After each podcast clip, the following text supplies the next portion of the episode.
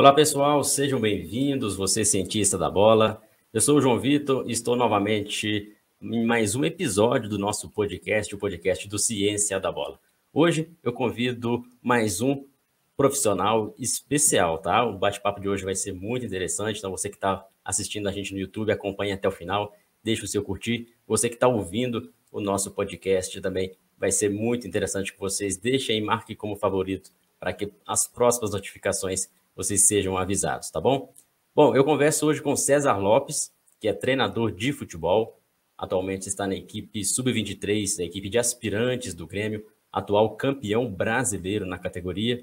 Então a gente vai fazer aqui um bate-papo muito interessante. Seja bem-vindo, César. É um prazer ter você aqui no Ciência da Bola. Boa noite, prazer é tudo meu.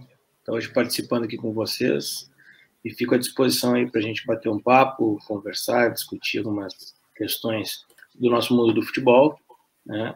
E que a gente tenha uma noite bem proveitosa.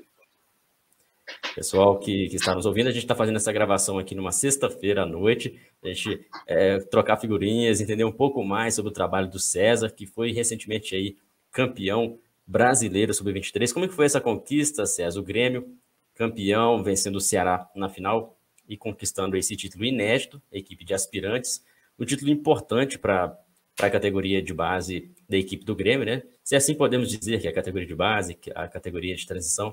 Mas conta para a gente aí como que foi esse título, quanto que isso impactou também na equipe e também na, na sua carreira. Bom, hoje o Grêmio vem, vem realizando um processo de formação já bem, é, já é metodologia até bem consolidada, né? Já há bastante tempo já vem é, colhendo frutos, né? Já no departamento profissional. E o departamento de aspirantes uh, vem contribuindo muito com isso. Já é um departamento ligado ao futebol profissional, cujo objetivo é dar aquela última lapidada, né, já que os atletas saem da base e eles vão para o grupo de transição para dar aquele último refino uh, no processo de formação, uh, para depois, futuramente, ele avançar e aí sim, já no grupo principal, poder trabalhar e colher os frutos desse trabalho. Então, a gente acredita muito, primeiramente, que o principal nesse processo é a gente conseguir formar o atleta. Esse é o, é o, é o foco da, do objetivo do trabalho. Né? Mas quando a gente consegue fazer isso muito bem, então está muito próximo também de conquistar os títulos. Né? Então, foi eh, esse título veio para coroar um trabalho que já é feito há muito tempo, né? apesar de hoje ser o título inédito, na categoria, mas esse trabalho já vem há alguns anos uh, surtindo efeito nesse processo de formação e agora com um caneco aí para a gente ter a certeza né, consolidar esse processo como um processo é, muito bem realizado por muitos profissionais. E essa categoria de, de transição, nem todas as equipes no Brasil possuem, principalmente as, as equipes de Série A.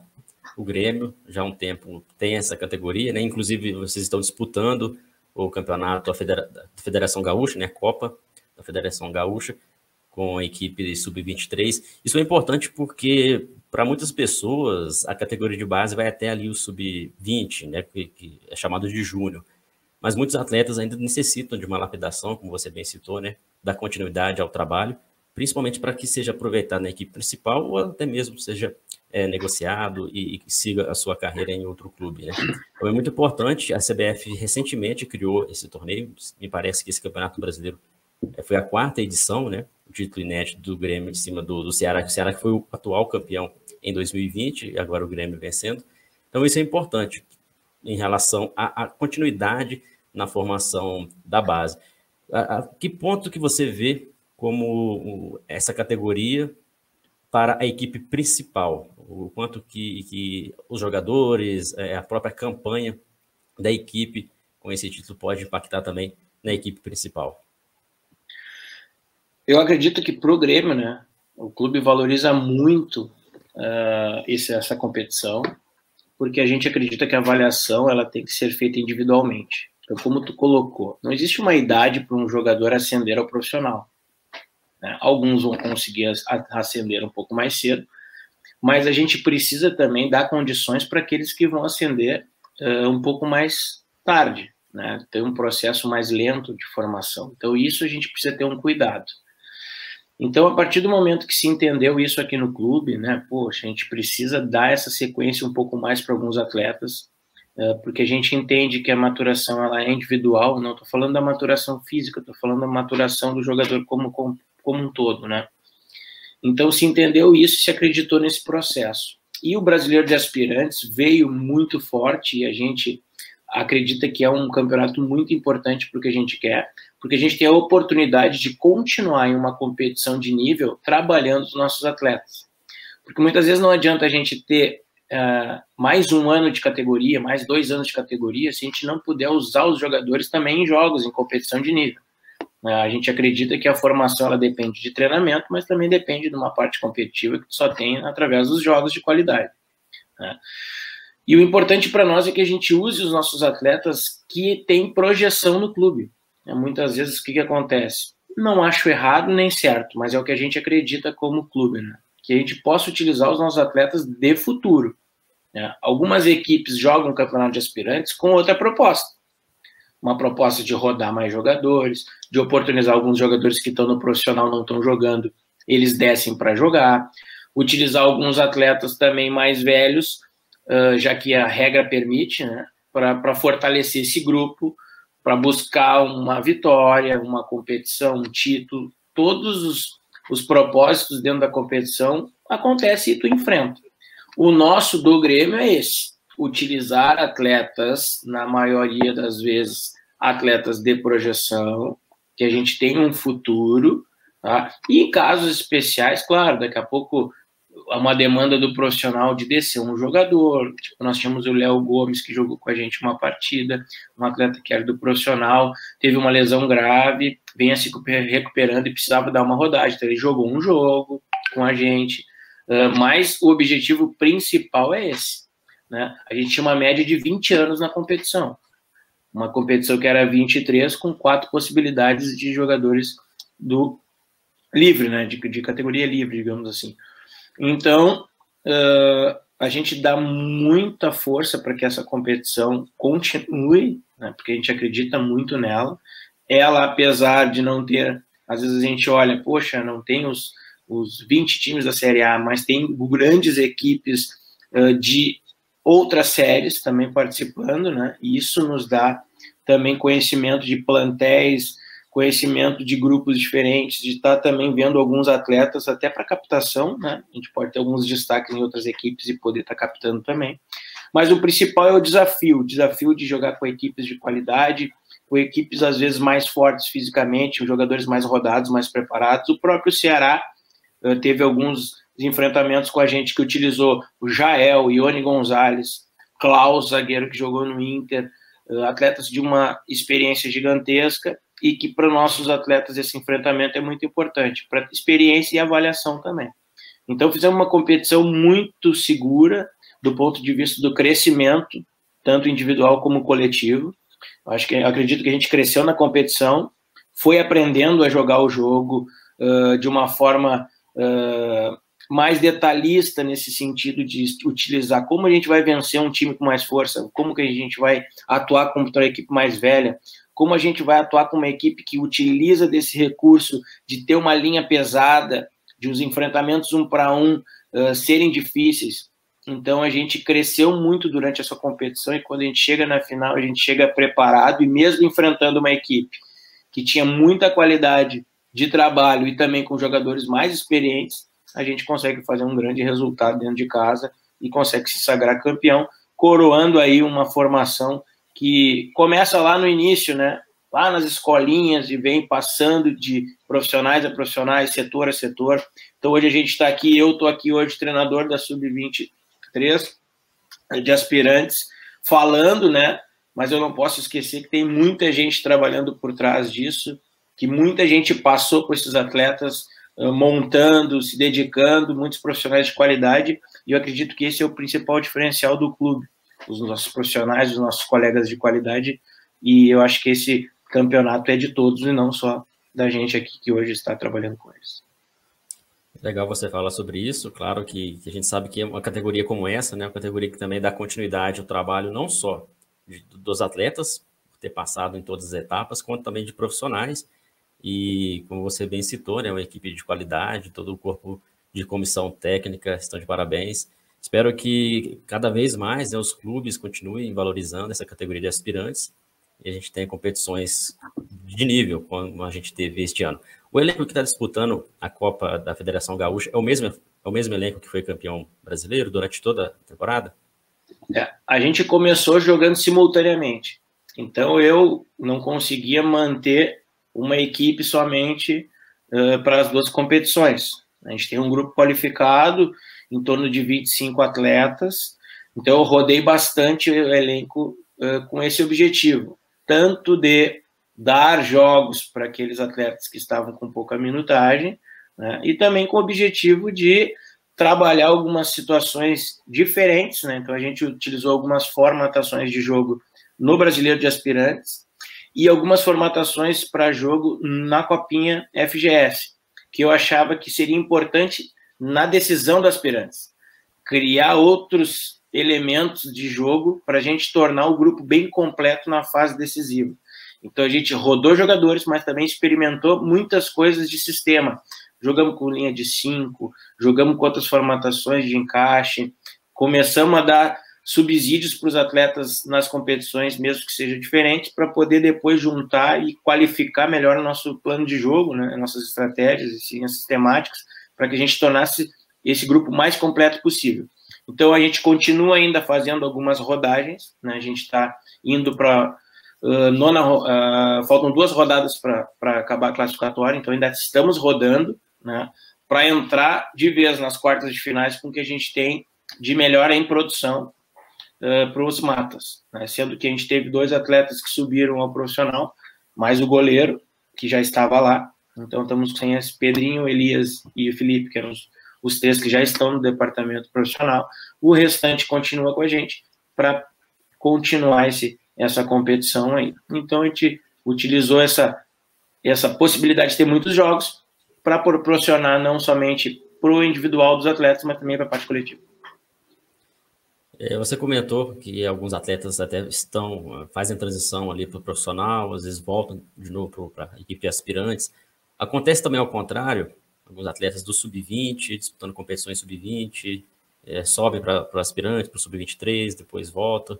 Só para o pessoal que está nos ouvindo, que está nos assistindo, entender como que realmente acontece o processo nessa categoria. Por que, que eu faço essa pergunta? Porque normalmente o treinador do profissional né, tem ali uma equipe, um, uma equipe fechada, né? de repente tem algumas negociações, sim, mas não afeta tanto o elenco. E as categorias de base, normalmente, já tem as competições específicas, ali o 15, o 17, o 20, mas é, até para criar um modelo de jogo, como você citou, né, que preferiu dar uma rodagem para o elenco, talvez fique um pouco difícil quando você vê atletas fazendo essa transição, sub-20, outros indo para a equipe principal. Como que, que é na, na equipe de aspirantes? Bom, uh, o, o, nosso ponto aqui de, de, de, de, raciocínio e objetivo é ter um elenco enxuto, reduzido mesmo. Então a gente trabalha com 20 baixo, né? 21, 22, 23 jogadores no máximo, uh, para poder dar o trabalho, proporcionar para os atletas experiência. Né? A gente ter 30, um grupo completo, 30 e poucos aqui, e a gente não poder daí uh, proporcionar para os atletas condição né, de, de, disputar igualmente né, esse, esse processo. Então, como a gente tem esses grupos menores, né, focados somente na, nos atletas de projeção, acontece de algum momento a gente precisar de dois, três, quatro atletas para uma partida, né, para uma viagem, uh, para um jogo, para um treinamento. Então, o que, que acontece a partir daí? A gente conversa com o pessoal da Sub-20, ó, vamos estar tá proporcionando aqui para alguns atletas que vai ser uma demanda que eu estou precisando para esse jogo. Eu preciso de um volante, um atacante. A Sub-20 daí faz a avaliação dela ali e também verifica quem é o jogador que vai também fazer e ter essa promoção temporária de estar tá vindo aqui com a gente. Já é uma maneira de a gente começar a visualizar também esse atleta, porque futuramente ele vai acabar trabalhando com a gente. Então, existe essa troca de, de, de, digamos, de atletas nos plantéis quando acontece algumas demandas específicas. Então, roda alguns jogadores da 20 com a gente, roda alguns jogadores, às vezes, que o profissional necessita, a gente também tenha essa, essa função né, de estar abastecendo o profissional na necessidade. Claro que, às vezes, a demanda da transição para o profissional é um pouquinho menor, né, porque lá tem um grupo já disputando uma competição, já tem os, os jogadores que estavam no aspirantes uh, o ano passado, já dando esse suporte, então dificilmente para jogo eles complementam. Pode acontecer e a gente está à disposição. Mas para treinamento, muitas vezes sim. Então, poxa, precisou essa semana 10 jogadores lá para treino para completar. Beleza, 10 jogadores vai lá e a gente toca o trabalho aqui com o restante e complementa. Então, esse vai e vem, ele acontece, né? Uh, tu colocaste uma situação de encaixe, de, de, de, mecânica, de jogo, de trabalho. Isso a gente não dá muita bola, porque o objetivo é, muitas vezes, é oportunizar. E é muito mais válido, às vezes, um atleta meu, vamos dar um exemplo, uh, de um zagueiro que joga comigo hoje, ele está tendo um treinamento do lado do Kahneman e do Jeromel, do que ele ficar comigo aqui para fazer uma semana completa de trabalho. Essa experiência que ele vai ter, está trocando informação, está convivendo com atletas que são multicampeões com uma experiência gigante, com certeza vai fortalecer e vai fazer muito mais uh, efeito do que ele está continuando comigo aqui só para completar uma semana de praxe de trabalho. Sendo que eles já vêm construindo um método de treino, uma mecânica de jogo já há muito tempo. E eles são muito adaptáveis, assim. Eu, eu, eu não, não sinto dificuldade em adaptar jogadores ou criar soluções de, de coletivas uh, com a vinda ou a ida de alguns atletas esporadicamente fazendo outros treinos, né? Então a gente cria conceitos mais da parte individual para que isso melhore a parte coletiva. Então essa ida e descida e subida ela é um processo natural do clube. Os atletas entendem muito bem e aí fica mais fácil. E quando a gente faz essas transições e tem um, um método bem consolidado, é bem tranquilo de tu também achar o equilíbrio da tua equipe da parte coletiva. Perfeito. Isso deixa mais claro para quem tem essa dúvida de como é o trabalho numa equipe de aspirantes, né, equipe de transição. E você falando deixa bem claro mesmo a importância de oportunizar. Então, essa palavra aí chama bastante atenção, justamente porque, por mais que a gente queira criar uma equipe, um modelo de jogo, um formato de, jogar, um jeito de jogar, a gente sabe que tem essa. É, é mais importante o atleta, de repente, subir de categoria, ter ali sua experiência na equipe principal então, é, a equipe toda está preparada para isso também, né? Como você disse, os atletas estão conscientes disso, dessa, dessa transição, e até mesmo vocês da comissão técnica também fica, fica bem claro. É, a gente falou bastante aí da equipe, da campanha, de como funciona. Queria agora entender um pouco mais da carreira do César, para inspirar também pessoas que, que querem seguir a carreira de treinador, que estão nos ouvindo e querem trabalhar nessa área. Você é, passou por todas as categorias na equipe do Grêmio, é isso? Todas as categorias de base, desde ali da, da, da sub, do sub-15. Como que foi essa trajetória? Quanto que a formação prática no clube foi importante para você e até uhum. mesmo a formação acadêmica, a formação em cursos ou outros meios que você adquiriu esse conhecimento? Conta um pouco para a gente. Eu acredito muito que o futebol não tem lógica. Né? A gente vai, eu vou contar aqui o que aconteceu comigo uh, dificilmente vai acontecer com alguém da mesma forma.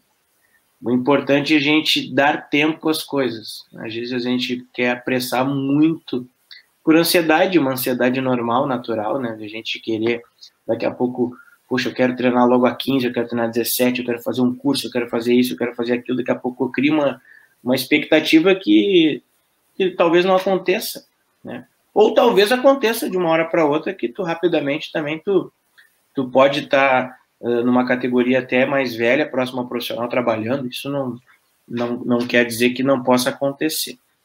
O que eu acredito é que a gente precisa se preparar bem, porque às vezes chegar é fácil e se manter é difícil. Então, às vezes, a pressa pode nos prejudicar lá na frente. E talvez uma cautela, uma demora que tu ache agora que é ruim, pode te preparar melhor para o futuro. Então, o meu caso ele foi bem assim eu tive. Uh, bom, eu tentei jogar futebol de campo, como a maioria das, das crianças de hoje em dia, né? todo mundo quer jogar futebol. Então eu joguei no clube, entrei na escolinha dos sete uh, aos 13 anos, né? então eu, eu fiquei na escolinha na parte mais recreativa, joguei na parte competitiva dos 10 aos 13, 14, e ali eu vi que ah, não ia dar, não ia dar em nada. eu acreditava que eu tinha bem consciência, sempre gostei da parte tática também do jogo, me, me chamava atenção as informações do treinador, então isso sempre me chamou atenção. Mas daí tu vai vendo que as coisas não vão se encaixando, daqui a pouco tu não tá indo. Então eu encerrei ali e lá com 15, 16 anos, eu já sabia, poxa, eu quero trabalhar com futebol, gosto de futebol. Então vou, vou fazer educação física, que é uma, uma faculdade que vai me deixar perto do esporte. Então, fui ingressei na faculdade de educação física. Uh, lá eu fui buscar um estágio, fui no clube. Olha, estou fazendo educação física, conheci algumas pessoas, queria um estágio. Então fui para um estágio voluntário, né? na época não tinha remuneração o estágio, na escolinha, na parte recreativa, aqueles atletas que pagam mensalidade, para ter dois treinos na semana e um campeonato interno no final de semana. Então fiquei um ano ali, isso era 2003, 2004, uh, e a partir dali me chamaram para a área competitiva. Aí eu trabalhei de auxiliar na sub-10, que é a a primeira categoria de formação, e eu fui auxiliar sub-10, sub-11, sub-12, sub-13 e sub-14. Lá na sub-14, em 2007, eu fui contratado, porque eu estava me formando. Eu me formei, fui contratado aí para treinador. Aí voltei para sub-9, que é uma pré-formação que tem fim do ano, para na sub-10 efetivamente eu começar o trabalho como treinador efetivado. Aí já era na competitiva, né? Nesse é? tipo de competição. É, isso. Então eu fiz daí como treinador, sub-10, sub-11, sub-12, sub-13, sub-14. Eu pulei a 15, eu fui direto para 16. Eu fiz sub-17, sub-19, sub-20 e agora aspirantes. Então eu fiz todo o processo de formação dentro do clube. Entrei em 2004, então eu estou no aspirantes em 2021. Então é um processo longo, né? Mas eu acredito que para mim foi muito bom, porque eu tive a oportunidade de testar muita coisa também. Às vezes tu cai lá na, numa categoria mais avançada, daqui a pouco tu perde um, perde dois, vai mal, não entende, erra um trabalho, não está pronto daqui a pouco da tua parte mais metodológica e aí tu perde uma oportunidade. Eu não, eu tive todo esse tempo para acertar, para errar, para trocar ideia, para ver o que eu fiz de errado, testar isso aqui não dá certo, isso aqui dá certo porque tu tem mais tranquilidade quando tu faz o processo uh, passo a passo. Né? Então eu conheci o futsal na faculdade e aí eu comecei a jogar futsal na faculdade e isso me interessou muito porque eu aprendi algumas situações de treinadores de futsal, suguei bastante eles em informação e eu sugava eles e aplicava já no meu trabalho de campo como treinador. Então isso me tornou um treinador bem diferente. Eu dei um salto de qualidade conhecendo como é que se aplica métodos de futsal. E aí eu pude pegar algumas situações e adequar e criar o meu método pro campo com esse embasamento. Eu joguei adulto futsal, eu joguei série ouro, consegui jogar em um bom nível, uh, mas muito porque, claro, gostava de jogar, tinha um plus financeiro, mas muito para sugar aquilo que os treinadores tinham ali de diferente, que é entender a individualidade desse jogo né, e potencializar os jogadores individualmente, que é o foco do futsal. Eu acredito que o futsal, o diferencial é o treinador. Né? Porque tu marcar das 9 às 10 uma hora numa quadra, tu não vai jogar futsal, tu vai jogar futebol na quadra. Então, muito se vende ao futsal, futsal, futsal. Não, futsal é quando tem um treinador, um professor de futsal de qualidade, te ensinando aquilo ali né, que o futsal tende a extrair, né, que é uma parte individual muito forte, né, um, um, entendimento de detalhes que é riquíssimo. Né. Hoje eu preciso, para jogar futsal, saber qual é o teu pé dominante, porque se eu não fechar tua perna dominante, tu chuta no gol e é gol. Hoje eu tenho que chegar no futsal, chegar na frente do goleiro e pensar, bom, se eu chutar desse jeito que eu tô chutando agora, e o goleiro pegar na mão firme, é contra-ataque, é gol dos caras. Então é melhor eu dar um bico para fora e dar tiro de meta do que, vou, do que dar na mão do. Então são particularidades que o futsal torna a parte cognitiva do atleta muito bem desenvolvida. Então, esses conceitos, principalmente de fluência de jogo, movimentações, não ter posições definidas, né? Então, entender um pouco mais esse repertório me trouxe uma bagagem para eu utilizar lá no campo e me tornar um treinador muito melhor por causa disso. Então, eu tive todo esse tempo para treinar, experimentar muita coisa e hoje me torno um pouco mais completo por essa bagagem que eu tive de antes. Perfeito, é muito interessante. A gente sempre traz convidados que contam um pouco a sua história também dentro do esporte, principalmente dentro do futebol. E muitos falam que seguem caminho da educação física, seguem o caminho aí de, de estágios, conseguem oportunidade na base, é, algumas, às vezes, pós-graduações, enfim. Você citou um exemplo muito raro, assim, que eu pelo menos eu nunca ouvi aqui no Ciência da Bola, que é jogar o próprio futsal né, em alto nível, a série ouro, como você disse, para absorver esse conhecimento dentro das quadras. Porque muitas vezes as pessoas que vão para o futsal, eles vão para o caminho de treinador, treinando a base, futsal, futebol, vão adquirindo conhecimento e, e, e leva isso para o campo, né? leva isso para a sua formação. Então, muito interessante isso. Você não chegou a treinar equipes também de futsal? De futsal, não. Só, eu só, só joguei o futsal e eu, e eu tinha uma ótica diferente, porque uma coisa é tu falar, ó, oh, tu tem que fazer isso. Uma coisa é tu estar tá como atleta né, e pegar essa informação e tentar compreender, né, porque aí tu tem a outra via, né, da informação e do teu, da tua capacidade de aprendizagem também. Porque é. cada, cada um tem uma, uma, uma, uma, uma forma de captar essa informação. Alguns precisam enxergar um desenho, um, um vídeo, outros precisam de informação mais uh, de próprio gestual, outro de tu pegar no braço e dizer, não, vem cá e faz isso. Então, cada um entende de uma forma.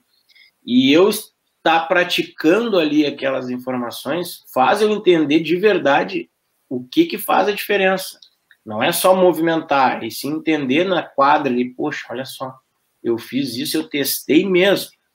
Eu não só estava de fora mandando, e sim eu estava lutando e aí criando meus próprios conceitos também. Daqui a pouco alguém fala uma situação, não, mas isso eu não concordei, porque eu fiz e não deu certo. Então eu pude também confrontar as informações dos profissionais que me treinavam. Então é, eu enriqueci meu repertório, não somente copiando o treinador, e sim exercitando para poder. Ah, isso é bom, isso é ruim, isso eu faria diferente. E aí eu levei para o campo, porque eu conseguia trabalhar de dia e jogar de noite. Treinava um turno só, então eu treinava à noite, jogava no sábado, e de dia, de tarde, eu estava passando para os meus atletas algumas situações que eu já estava aprendendo e já verificando, não, essa não, essa sim, selecionando já tudo até construir o meu método. Ah, eu tenho um método. Beleza. Com toda essa bagagem que eu consegui construir. Fiz um pós também na URGS, aqui na Federal, em a ciência aplicada ao futebol e ao futsal, então eu tenho pós-graduação também, tem as licenças, né, da CBF, que agora é mais um, mais um caminho a se, se a percorrer, né? então uh, eu tenho essa minha história de, de, de, de estudo e prática aliado, que eu acredito que é fundamental. Excelente, isso que é importante. Muita gente entra naquela discussão, a velha discussão de que ex-atleta pode ser treinador. E quem nunca foi atleta não pode ser treinador. Depende muito. A experiência que você teve veio de todos os lados. Principalmente como atleta, você era um atleta que indagava é, o, o, método, o formato de jogar e transferia isso também ali para as equipes que você estava treinando. Isso é assim, é, como você disse no início da sua trajetória aqui né, nesse bate-papo, você falou que futebol não tem uma receita, né? Não tem um, um método específico, uma, uma verdade. Então isso é muito legal, por isso que é bom ouvir a história de, de profissionais, de treinadores e todos que estão envolvidos com o futebol, porque ouvindo a, a, a história de vocês, né, quem está acompanhando a gente consegue pegar um pouquinho daquilo, alguma inspiração, algum exemplo, para que eles também possam desenvolver e criar a sua trajetória, que é mais importante. Uma coisa também que eu queria saber, César, antes da gente caminhar para o final, é a comunicação é, o quanto foi importante você lidar com atletas de diferentes idades, porque você treinou desde crianças na iniciação, hoje você já está praticamente na equipe principal, né, no sub-23. Como que você lidava com essas mudanças de categoria? É, você conversar com um atleta do sub-20 é bem diferente de você conversar com um do sub-13. E às vezes o desafio de muitos treinadores é justamente a comunicação. Então, como que você. Quais foram os principais desafios, né? E o quanto que você aprendeu nesse ponto? Eu acredito que o importante nesse meu processo de estar trabalhando com muitas categorias é tu treinar essa parte mais de sensibilidade, de tu começar a despertar nisso, né? Poxa, essa idade ela é é um momento que os jogadores uh, estão uh, começando a, digamos, a aflorar certos aspectos. Então, tu começa a entender isso e tu começa a criar na, na, na, na tua, na tua memória, no teu modo de observar as, a, a, as coisas, e tu ter essa percepção aguçada. Né? Então, uh, a cada mudança que acontecia, eu aprendia e automaticamente, como eu precisava aprender, eu acelerava esse meu processo de enxergar essas mudanças. Então, eu acho que eu acredito que é bem natural, né? São alguns momentos da, da vida do atleta, da, não do atleta, da criança em geral, do adolescente. Essas mudanças vão acontecer na escola ou dentro do futebol. Né? São mudanças que, que, que a gente não pode fugir. Né? Mas eu treinando várias categorias, aguça a minha percepção. Então hoje eu chego num, num aspirante, pô, se o atleta chega triste, eu sei. Se o atleta chega feliz, eu sei. Se o, se o atleta tá com algum problema pessoal, o cara começa a instigar e o cara começa a, a extrair isso, porque eu já passei por muitas mudanças e isso me aguçou muito essa percepção. Então, poxa, eu tenho um grupinho que está muito uh, conversando sozinho lá, eu tenho um grupinho aqui e o próprio lidar do atleta, de, da brincadeira, de tornar um ambiente uh, feliz, agradável, isso tu aprende muito nas idades iniciais, porque aquele ambiente é de recreação pura. É o momento mais puro do jogador que ele só pensa em futebol, não tem contrato, não tem empresário, não tem dinheiro, não tem mídia, não tem Instagram, não tem Facebook, não tem torcida. Então aquele momento é uma alegria, é, uma, é o futebol puro. Né? Depois começa a ter interferências do meio externo, e aí tu começa a pegar essas interferências, a namoradinha aqui agora ele está atrapalhando. Então tu começa a perceber que o cara já não se cuida mais. Daí tu começa a instigar algumas situações, daí tu vai lidando com o atleta. Daqui a pouco ele te responde de uma forma mais ríspida. Isso pode ser da idade, pode, mas pode ser da personalidade do atleta, né? Então daqui a pouco tu grita com o atleta e na frente dos outros e ele te responde. Aí tu começa a perceber, poxa, se ele gritar na frente do, se eu gritar com ele na frente dos outros ele me responde, digamos, pela infância dele, ele teve esse, essa vivência né, de um ambiente mais explosivo, mais agressivo. Então, o que eu fizer hoje com ele, ele vai, vai responder de uma forma mais também agressiva, e é automaticamente, como é que eu mantenho a minha liderança? Eu preciso daí ser mais agressivo ainda. Então, ele começa a perceber, não, com esses atletas assim, assado, é melhor te chama no individual, tu pode fazer a mesma coisa, mas se tu fizer com ele uma repreensão só tu e ele, ele não vai agir daquela maneira, então tu conhece um pouco mais as personalidades e tu tá preparado para todas essas situações quando chegar numa categoria mais velha. Então hoje eu conheço, consigo uh, mais rapidamente entender cada um, para saber, esse eu preciso agir assim, esse eu preciso agir de uma outra forma, esse eu preciso fazer isso, esse eu preciso puxar, esse eu preciso dar tranquilidade, esse eu preciso deixar mais solto, então, tu vai percebendo muitas coisas que tu treinou a vida inteira, porque da 11, da 12, da 13, da 14, da 15, acontecem algumas mudanças particulares da idade, mas que te torna mais ágil na maneira de perceber. Então, eu utilizei esse crescimento para isso, para tentar entender o ser humano. E como a gente tinha esse processo de idade, facilitou bastante para mim. É bom que, é, passando por essas categorias todas, você consegue entender, né, entender o que passa na cabeça daquele grupo, porque nenhum grupo é igual ao outro, a gente sabe disso, né? E principalmente a adaptação. Você passando de categoria a outra, você consegue adaptar e, e saber as necessidades daquele grupo. É, é, a peça fundamental, né? Acredito que a, a liderança, a comunicação é a peça fundamental do treinador, lógico, tem que ter muito conhecimento do, do futebol, mas não adianta só ter o conhecimento se não tiver o grupo ali alinhado e, e principalmente a comunicação sendo feita de forma efetiva. Então, isso é bem, bem interessante e bom ouvir você falar sobre isso, que mostra que não é, temos que estudar apenas futebol, buscar também aprender, estudar. Eu falo não só pegar livros e, e ler, estudar é acompanhar, é experimentar situações para aprender outras coisas para além do futebol que estão ali dentro do universo da, de uma equipe de futebol. Perfeito. E muitas vezes a gente copia muito. Né? A gente tem Sim. que ter um cuidado com a leitura. Às vezes quando a gente entra na, principalmente na faculdade, assim, que tu começa a conhecer o ambiente acadêmico, né? e a gente tem muita informação, e a gente ainda não está, digamos, embasado uh, por um conceito mais estruturado, para que tu possa ler e mapear isso muito bem, né? Poxa, eu li isso, não gostei disso, isso eu gostei, eu ainda não estou pronto para esse momento. Então, às vezes a gente começa a uh, ler, pegar muita informação, automaticamente não percebe, mas tu começa a copiar. Copiar e reproduzir algumas situações prontas. Isso no treinamento é muito fácil de ver. Daqui a pouco tu vê um livro do Guardiola, daqui a pouco tu está fazendo um treino do Guardiola. Daqui a pouco tu está lendo um livro do Mourinho, tu está fazendo um treinamento do Mourinho.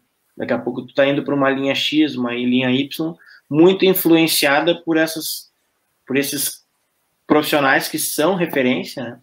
Mas se tu não tem uma base bem sólida, tu fica só indo para um lado e para o outro. Tu não tira daí o melhor de cada um para tu construir, sim, a tua maneira, né? Eu sou o César Lopes, Mourinho é Mourinho, uh, Guardiola é Guardiola. Eu tenho que fazer o que eu entendo, o que eu sei fazer.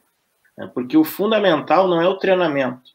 Né? Se tu for pegar um livro ou entrar na internet agora, eu quero um treino de posse de bola inúmeros treinos de posse de bola vai existir, inúmeros treinos para transição, inúmeros treinos para organizações uh, mais próximas ao gol ou mais defensivas. Cara, tu tem inúmeros treinamentos e todos são excelentes.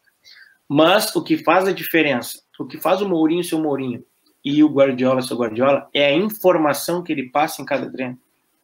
Porque o treino tu reproduz. Agora, a informação que tu passa em cada treino essa é que faz a diferença. Um coletivo bem feito e bem informado, com ricas informações e que tu consiga atingir o atleta, ele funciona muito bem. Entendeu? Então tu precisa conhecer a si mesmo né, e te potencializar para que tu faça da melhor maneira aquilo que tu conhece e tem como objetivo e tem como facilitador. Porque não adianta a gente começar a copiar que tu não vai fazer bem feito. Não vai ser natural porque não é tu. Então, uh, conhecimento é ótimo, nós temos que buscar cada vez mais. Mas cuidar, porque o excesso dele também pode te deixar sempre indo para um lado e para o outro e tu não seguindo a tua linha de raciocínio. Até porque o conhecimento ele funciona dessa forma. A gente tem que ter além daquilo que já foi criado. Então, se a gente só reproduz algo que já existe, né? Se reproduz exercícios, copia tarefas, exercícios é, de outros treinadores, você não está contribuindo, você não está formando é, o conhecimento, a sua opinião e a sua forma, né? Então, isso que é, que é importante. Aqui no, no, Ciência da Bola, a gente defende muito isso, essa questão do conhecimento, mas o conhecimento que seja de, advindo de várias áreas. E, principalmente, a gente compartilha muitos vídeos de treinamento, muitas atividades, e a gente deixa bem claro, olha, isso, isso aqui é uma atividade, mas é uma atividade que fulano fez, determinado treinador fez. Se você copiar e colar na, na sua atividade no seu clube, não, a gente não garante que isso vai dar certo. Né? Vai dar errado. Quanto, o contexto que você vai usar, quando é. você vai usar. Então é difícil. Muitas pessoas pedem, ah, eu quero um exercício de, de treinamento. Beleza, a gente passa de forma gratuita, voluntária, mas não é isso que diferencia um treinador de qualidade. Né? Então você bem, bem citou aí que a informação e como é transmitido é mais importante. Então, conhecimento dentro do futebol, as pessoas às vezes têm preconceitos que futebol é, é 11 contra 11, mas não é bem assim. Para tudo, pra, em todo jogo tem um conhecimento por trás, tem alguma forma de uma estratégia, algo que faça com que uma equipe se prepare para vencer a outra. Perfeito. Legal esse bate-papo, César. É, queria só saber de você para a gente fechar esse bate-papo. Você que já trabalhou em todas as categorias de base, né, em todas as idades. Como que você vê esse panorama na base do Brasil? você está evoluindo. Muitas pessoas falam que a base no Brasil é, não evoluiu, eu até discordo, né? Mas como que você vê nesses 15 anos, né, praticamente dentro uhum. do futebol, você está vendo uma ascensão, algo que precisa ainda ser ajustado. As pessoas tendem a comparar muito com o futebol europeu, né? Quando a gente vai comparar com o futebol europeu, é difícil, porque a gente tem que comparar também a sociedade, comparar muitas coisas, então fica até difícil de comparar. Mas enfim, como que você vê, César, a, o panorama geral da base no Brasil? eu acredito que a formação no Brasil ela evoluiu muito. Né? Ela ainda está evoluindo. Uh, agora, eu também acredito que as influências, né, principalmente do, do futebol europeu, elas às vezes ficam muito fortes em cima dessa questão formação. Né? Por quê? Porque hoje o futebol europeu ele está dominando, né? Uh, a gente vê pelas Copas do Mundo, né, que são os nossos marcos, né, de, de referências, né? Uh, o futebol ele é assim, né? A França ela é a referência até que a Espanha ganhe. Aí a Espanha vira referência até que a Inglaterra ganhe. Aí a Inglaterra vai ficar referência até que uma outra seleção ganhe. Então, os marcos de referência são, na maioria agora recente, vindos né, da Europa. E o boom tático né, aconteceu, e eu acredito que esse processo que a gente precisa ainda estar evoluindo. Né? Às vezes, eu acredito que a gente pensa muito né, num, numa reprodução do que hoje se faz lá, e a gente deixa um pouco de discutir o que a gente precisa fazer aqui. É óbvio que eu acredito que a parte tática ela tinha que evoluir no Brasil e tem que evoluir, mas ela tem que ser baseada no nosso futebol, na nossa, no nosso diferencial, que é o atleta. A gente tem que proporcionar para o atleta que ele consiga individualmente jogar o jogo. Né? A parte tática ela não pode uh, podar essa capacidade que para a gente ela é tão relevante e é o que a gente gosta de fazer. Quando a gente busca jogar futebol, quando criança, a gente quer driblar, a gente quer chutar gol, a gente quer tornar aquele ambiente prazeroso. E quando a gente ingessa um pouco, ou cria um método um pouco diferente dessa dessa liberdade que é jogar futebol no Brasil, né, ser brasileiro e ter esse, essa capacidade, eu acho que a gente deixa um pouco de municiar nossos atletas de informação e podar eles numas relações mais dessa característica. Então, acho que esse é um ponto que a gente precisa equilibrar. Eu acredito que a gente tinha poucos trabalhos voltados para parte táticas, estudos, discussões, e isso eu acho que a gente evoluiu bastante. Mas eu acho que a gente precisa também adequar um pouquinho, diminuir talvez um pouquinho essa esse boom tático, né, e tornar a tática um facilitador da técnica. Eu acho que isso se afastou um pouco. Tá? Eu vou dar um exemplo para ver se a gente consegue entender. Uh, o campo reduzido ele chegou muito forte de uns anos para cá. Se a gente for trabalhar a nossa memória, há muitos anos atrás trabalhava mais campos grandes, 11 para 11. Se se trabalhava muito o jogo no próprio jogo.